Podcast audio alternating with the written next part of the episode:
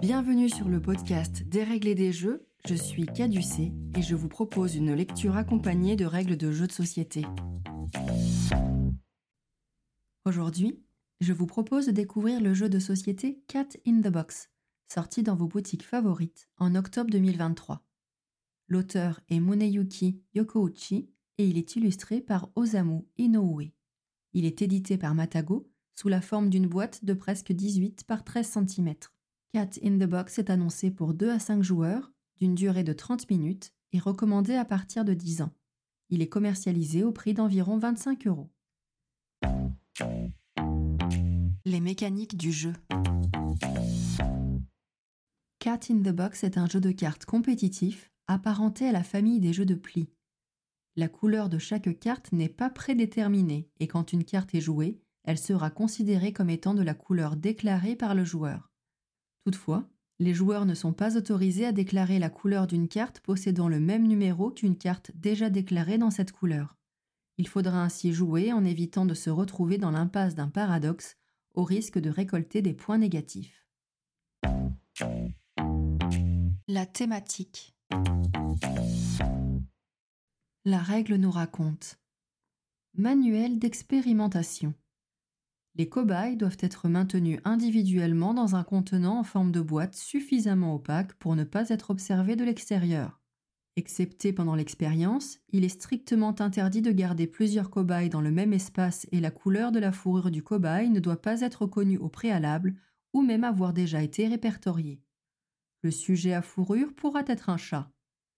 Si la couleur du pelage d'un cobaye était observée par un procédé tel qu'une inspection visuelle, celle-ci devrait être absolument unique ou risquerait de provoquer une convergence quantique. Aucun sujet ne doit présenter une physionomie ou une couleur de fourrure similaire. Avant de commencer l'expérimentation, veuillez lire attentivement ce manuel de consignes pour apprendre comment manipuler le sujet. Bonne chance dans cette quête du savoir. Difficile de thématiser un jeu de plis. Largement inspiré de l'expérience de pensée du chat de Schrödinger, il ne s'agit pas ici d'un chat mort et vivant, mais bien de cartes chats, qui sont à la fois rouges, jaunes, vertes et bleues, tant qu'elles n'ont pas été jouées.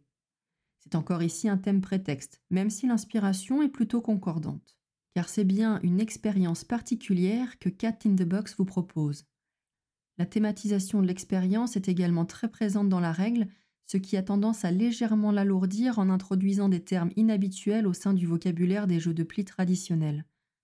Une nouvelle fois, les chats s'immiscent comme sujet central d'un jeu de société, ce qui ravira les fans des matous et renforcera la paranoïa de ceux qui croient que les chats complotent pour dominer le monde. Le matériel. Dans la boîte de Cat in the Box, vous trouverez un plateau de jeu double couche appelé plateau de recherche et comportant quatre lignes de cases creusées quatre cartes recherche, qui sont des cartes recto-verso, comportant au recto un fond blanc et au verso un fond violet. Ces cartes sont destinées à être glissées dans le plateau de recherche lors de la mise en place. 45 cartes chat, qui sont les cartes avec lesquelles vous allez jouer, soit 5 exemplaires de cartes numérotées de 1 à 9, toutes à fond noir. Une carte premier joueur, recto-verso, avec une grosse flèche vous rappelant le sens du tour de jeu. 5 plateaux joueurs, recto-verso. L'utilisation de l'une ou l'autre des faces sera dépendante du nombre de joueurs pour votre partie. 60 jetons joueurs, 12 par joueur, bien différenciables de par leur forme et couleurs différentes. 4 jetons en forme de tête de chat, noirs, appelés jetons d'observation, et qui serviront à occulter les cases inutilisées sur le plateau de jeu selon le nombre de joueurs pour votre partie. Et enfin, un carnet de score la règle du jeu n'est pas forcément aisée à lire, avec de façon volontaire des parties de phrases barrées, des aspects de notes manuscrites en marge des paragraphes, le tout pour vous donner l'impression de feuilleter un carnet d'expériences scientifiques. De même, l'utilisation des termes alloués au matériel complexifie à mon sens des règles qui ne le sont pas.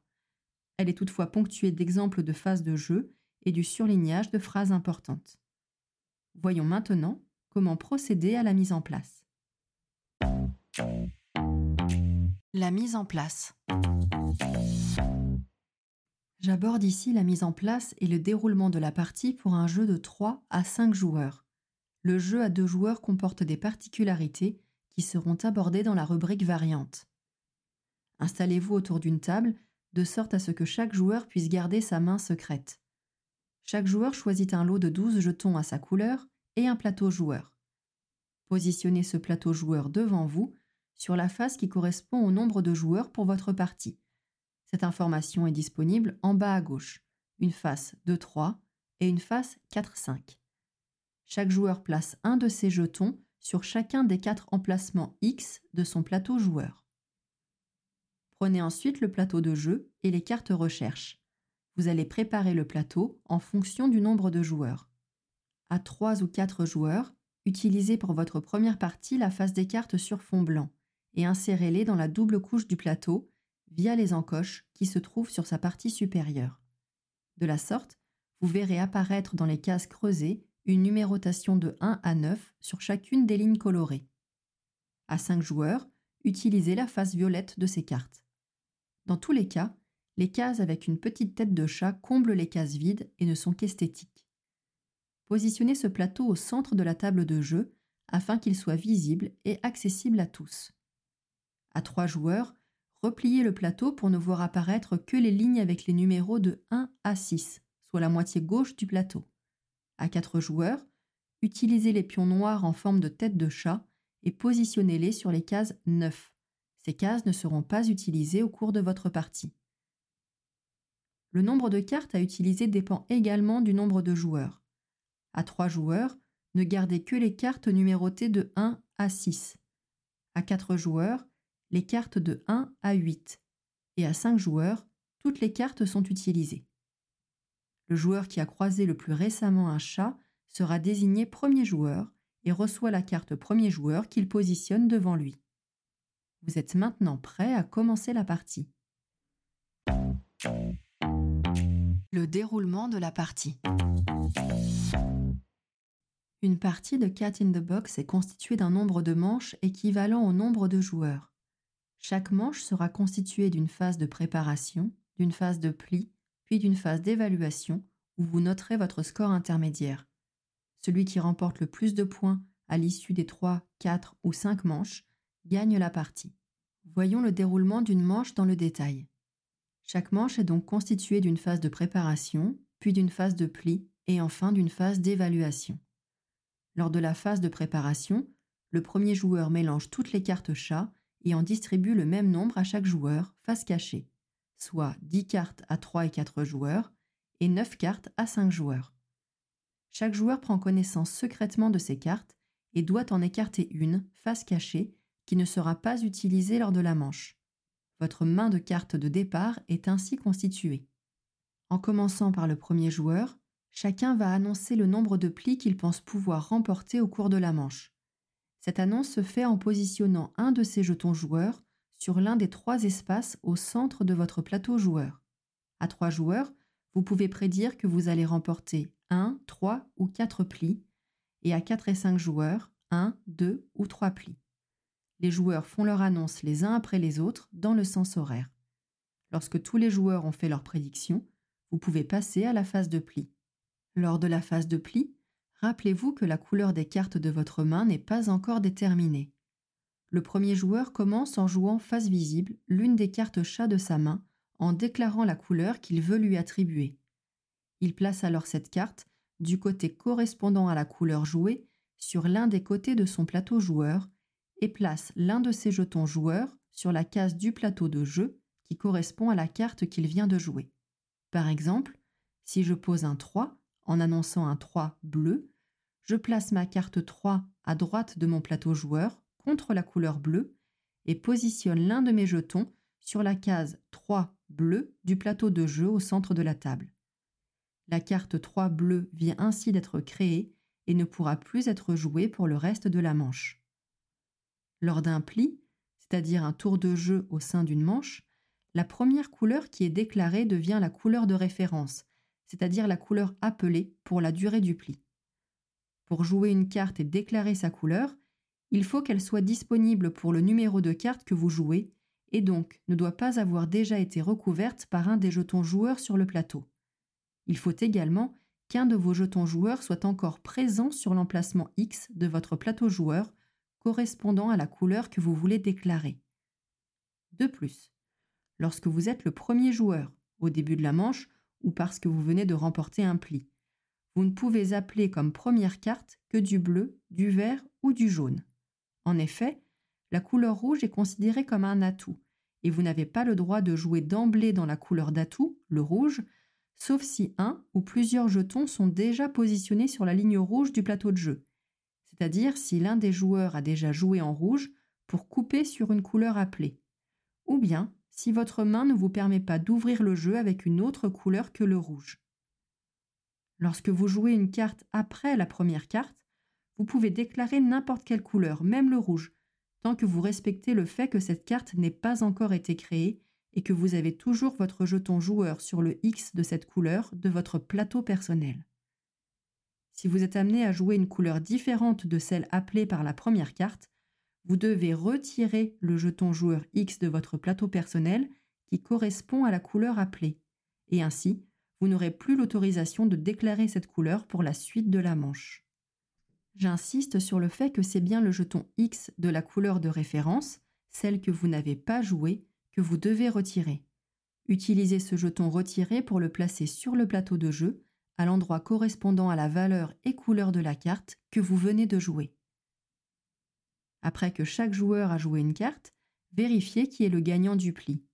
Le joueur qui a joué la carte la plus forte remporte le pli. Si tous les joueurs ont joué et déclaré des cartes de la couleur appelée, la couleur de référence, vérifiez la force des cartes. La plus forte remporte le pli. Si le rouge a été déclaré à la place de la couleur de référence, le rouge étant considéré comme la couleur d'atout, ne comparez que les cartes rouges et la plus forte valeur rouge remporte le pli.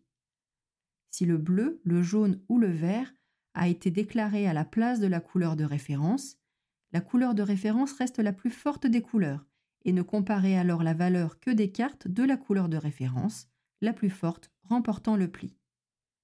Pour utiliser des références plus communes, si vous jouez à la couleur, la plus forte valeur l'emporte. Si vous coupez avec le rouge, la rouge la plus forte l'emporte. Et si vous pissez, vos cartes ne sont pas prises en compte. Rappelez-vous que si vous jouez une autre couleur que celle appelée, ce que vous avez parfaitement le droit de faire selon votre volonté et sans contrainte, ceci impliquera que vous ne pourrez plus du tout jouer de la couleur appelée pour le reste de la manche, puisqu'après ce pli, votre case X aura été révélée pour la couleur d'appel que vous n'aurez pas suivie. Le joueur qui remporte le pli regroupe toutes les cartes de ce pli en une pile qu'il place face cachée devant lui. Les piles de plis remportées ainsi doivent être séparées les unes des autres pour que chaque joueur puisse voir à tout moment combien de plis un joueur a remporté. Le joueur qui remporte un pli devient le premier joueur pour le prochain pli et jouera la première carte. Ne bougez pas la carte premier joueur, elle représente le premier joueur de la manche. Répétez cette phase de pli jusqu'à ce qu'il ne reste plus qu'une carte dans votre main. La manche peut également se terminer plus tôt si un paradoxe survient pendant la phase de pli. Si un joueur n'est pas en capacité de déclarer une carte conformément aux règles de pause, le paradoxe met immédiatement fin à la manche. Le joueur en cause révèle sa main et déclare qu'un paradoxe se produit. Aucun joueur ne remporte ce pli. Notez qu'un paradoxe ne peut pas être déclenché intentionnellement. Si vous pouvez jouer et déclarer une couleur, vous devez le faire. À l'issue de la phase de pli, Passez à la phase d'évaluation en utilisant le carnet de score à votre disposition. Il existe deux manières de gagner des points. Chaque joueur gagne un point pour chaque pli qu'il a remporté. Si un joueur a causé un paradoxe, celui-ci perd un point par pli remporté. De plus, si le nombre de plis remportés par un joueur correspond à sa prédiction, un bonus est attribué, sauf s'il a provoqué un paradoxe. Ce bonus correspond au plus grand groupe de jetons à la couleur du joueur qui sont adjacents les uns aux autres sur le plateau joueur. Comprenez donc connectés verticalement ou horizontalement et non en connexion diagonale. Après avoir terminé la phase d'évaluation, chaque joueur récupère les jetons à sa couleur placés sur le plateau de jeu, sur la case de prédiction de son plateau joueur, et recouvre les X de son plateau joueur qui ne le seraient pas. La carte premier joueur passe au joueur suivant dans le sens horaire. Toutes les cartes sont récupérées, sans oublier celles qui avaient été écartées par les joueurs en début de phase de préparation, et une nouvelle manche peut commencer. La partie se termine après que tous les joueurs ont joué un tour en tant que premier joueur de la manche, donc trois manches à trois joueurs ou cinq manches à cinq joueurs. Pour chaque joueur, additionnez l'ensemble des points obtenus lors de chacune des manches. Celui qui obtient le total le plus élevé gagne la partie. En cas d'égalité, celui ayant le score le plus élevé parmi les ex lors de la dernière manche l'emporte.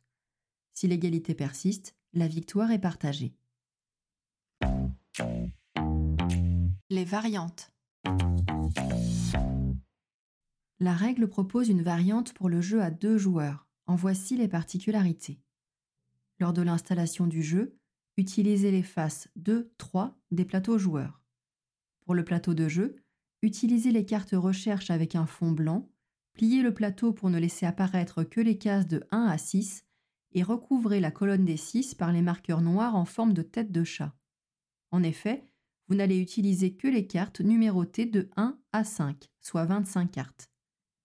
Chaque joueur reçoit 10 cartes et vous devrez placer les 5 cartes restantes au centre de la table, face cachée.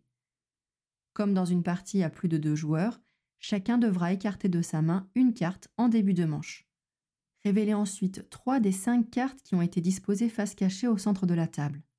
Prenez trois jetons joueurs dans une couleur inutilisée et placez-les sur la ligne verte du tableau, la plus basse, en fonction des numéros des cartes révélées.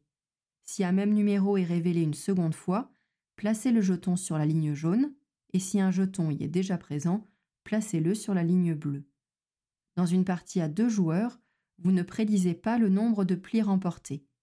Lorsque la manche se termine, tout joueur qui remporte 4 plis ou moins est considéré comme ayant fait une prédiction réussie et obtient des points bonus, comptabilisés de la même manière que lors des parties standards. Les autres règles ne sont pas modifiées. Mon avis sur le jeu. Cat in the Box est un jeu étonnant et intrigant. On s'y lance un peu perplexe quant à son intérêt, parfois sans avoir bien compris les tenants et les aboutissants de ce qui nous est demandé, et progressivement tout s'éclaire. À la manière de The Crew, Cat in the Box propose une façon alternative de s'adonner au jeu de pli, et cette proposition originale est très réussie. Il comporte aussi pour moi un énorme avantage. J'ai toujours eu du mal à compter les cartes ou à me rappeler des cartes déjà sorties. Ici, me voilà affranchi de cette difficulté puisque les cartes jouées sont symbolisées sur le plateau de jeu. Si vous recherchez une expérience inhabituelle et rafraîchissante avec un matériel plutôt qualitatif, laissez-vous tenter par Cat in the Box. Maintenant que les règles du jeu n'ont plus de secret pour vous, prenez le temps de jouer et de vous amuser. Merci d'avoir écouté cet épisode et à bientôt pour un prochain Des règles et des jeux.